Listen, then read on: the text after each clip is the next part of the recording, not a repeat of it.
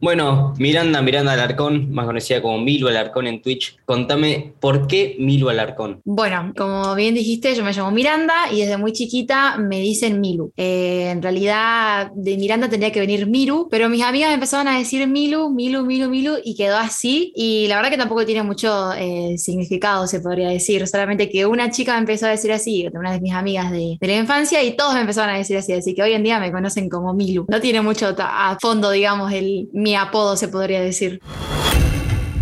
Off Stream. Las historias detrás del fenómeno.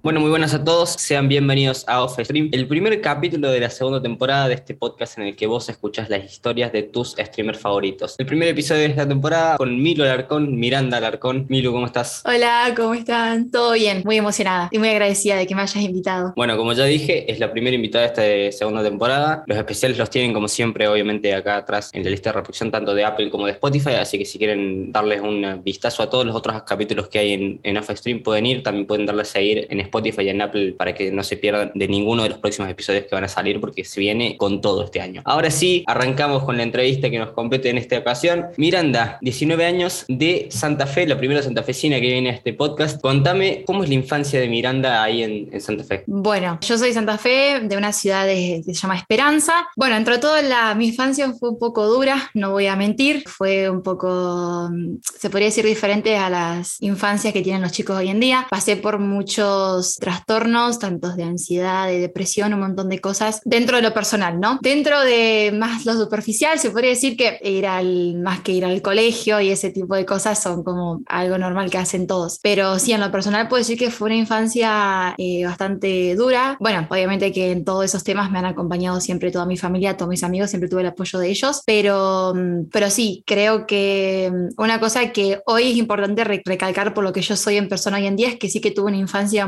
no tan en normal ni te podría ser un poco más complicada, pero bueno, lo pude sobrepasar y por eso estoy hoy en día acá y por eso siempre me gusta como decirlo, porque a pesar de todo lo que yo pasé hoy en día estoy acá con una sonrisa y viviendo la vida.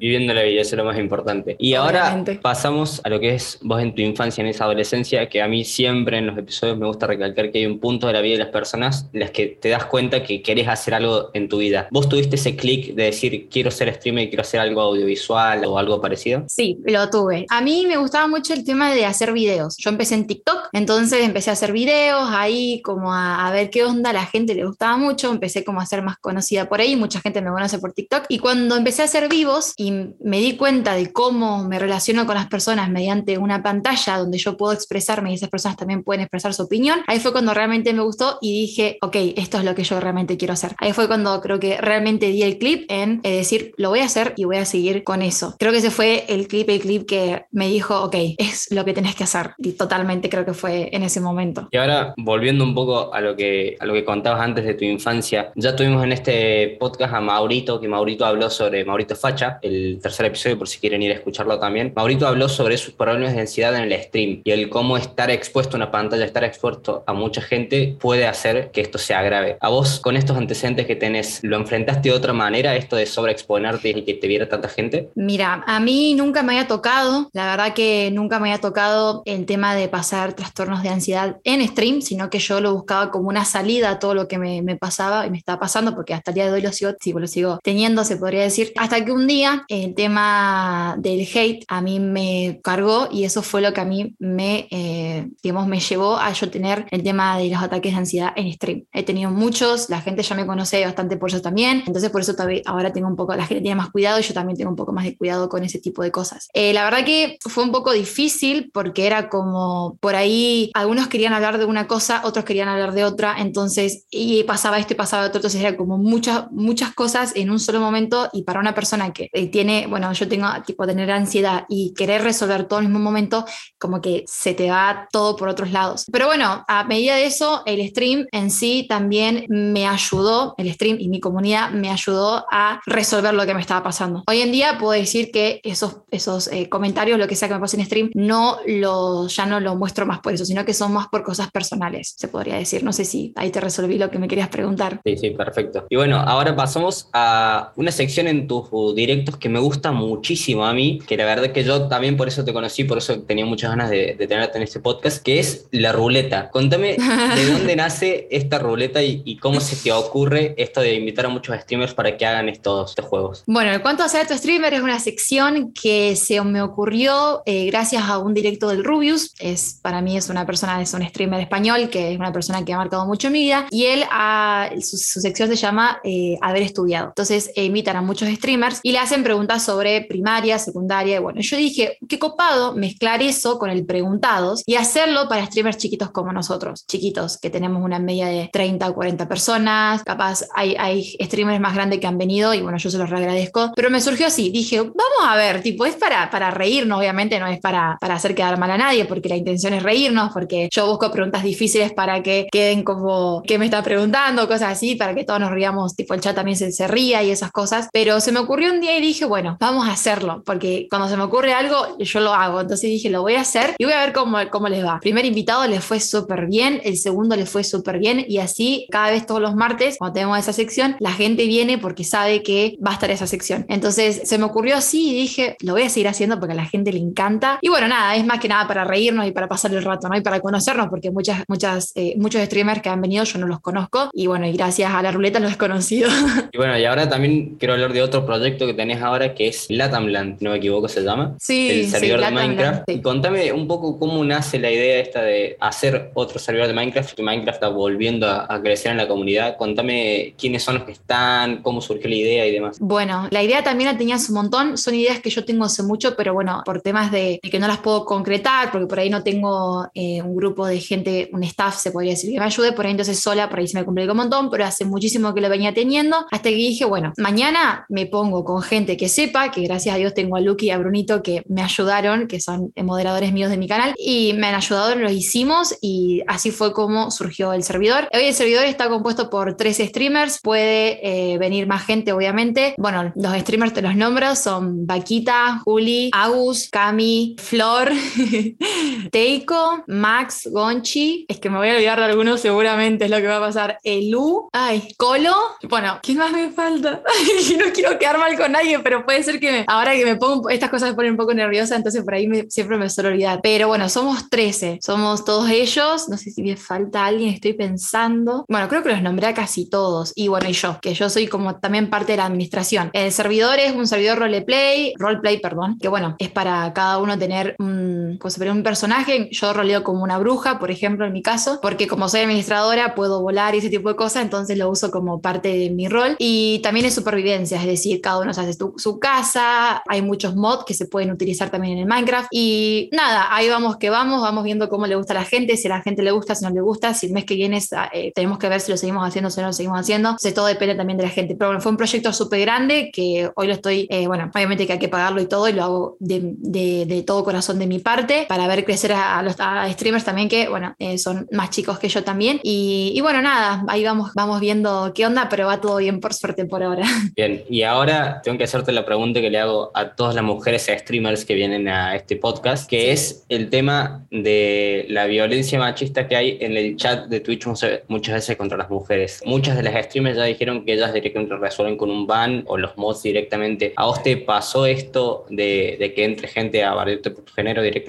Sí, eh, eh, muchas veces me ha pasado. Eh, la verdad que es un tema muy complejo hoy en día y a todas nos ha pasado, a casi todas. Antes, mucho antes, más o menos cuando yo arrancaba, cuando recibía estos comentarios, me sentía mal, obviamente, y no sabía cómo responderles porque esta era nueva en Twitch y no pensé que iba a pasar estas cosas. y también tenía gente que al decir eso, por ejemplo, alguien entraba y decía un comentario, todos se reían. Entonces uno no sabe cómo conllevarlo. A medida que una va creciendo en Twitch, va pasando meses y así te das cuenta que lo mejor que puedes hacer es es ignorarlos, porque le hace su propia medicina. O sea, los ignorás y los moderadores ya saben que tienen que banearlos. Eh, muchas veces los contesto, sí los contesto, porque muchas veces hablan del físico de las chicas y no porque nosotros tengamos, tengamos pecho, se podría decir, eh, somos, no sé, más vulnerables o somos personas que no sabemos jugar un juego o, mm, y así. Es como que también se trata mucho por el tema del físico. Eh, no porque yo me ponga un top, estoy queriendo provocar a la gente. No, me siento cómoda con un top, yo me lo quiero poner. Me gusta cómo me queda, me lo quiero poner. Y si quiero aprender así, voy a aprender así. Los chicos prenden en cuero, a nadie se le dice nada. Entonces también es una forma de igualdad entre todos. Pero sí, yo siempre lo manejé así, ahora mis moderadores también lo manejan así. Yo los ignoro y cuando realmente tiran algún comentario que em, no, no, solamente me ofenda a mí, sino a mi comunidad de mujeres, siempre lo, siempre lo intento de responder y también dar como una moraleja de que no hagan esas cosas. Tipo, por ejemplo, en el caso de que me tiren un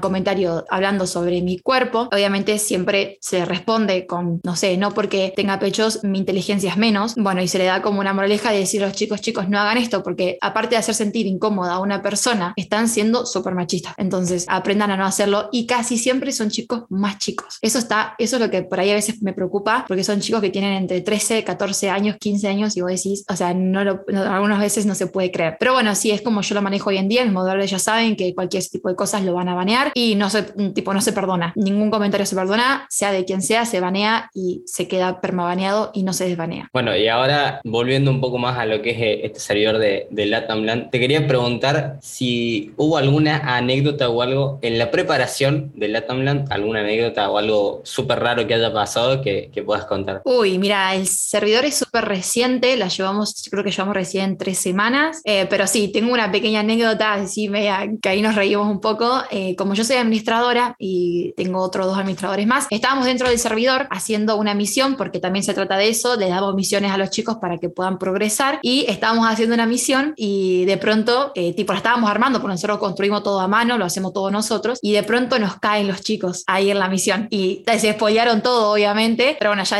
después de, como que fue muy chistoso y yo no sabía cómo reaccionar porque empecé a apretar todos los botones y digo, chicos, salgan, salgan, digo, porque claro, porque si lo ven es como que no hay sorpresa, no hay nada. Entonces, nada, y creo que fue una de las mejores que tengo porque, porque sí que me, me reí un poco después de haberlo, de haberlo pasado, pero creo que sí que esa.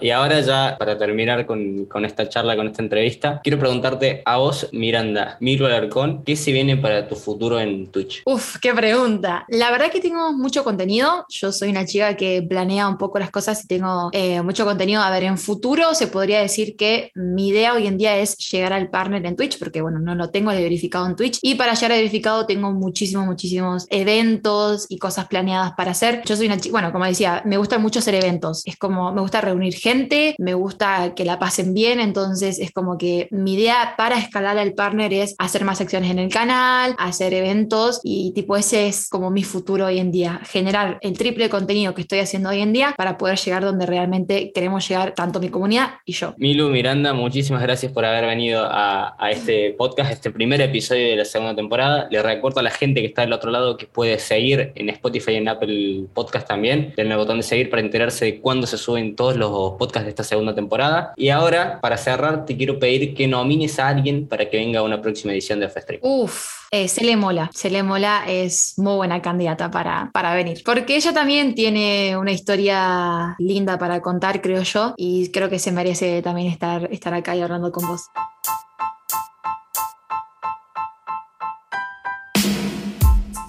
Gracias por escuchar el capítulo de hoy. Esto fue Off Stream. Nos vemos la próxima.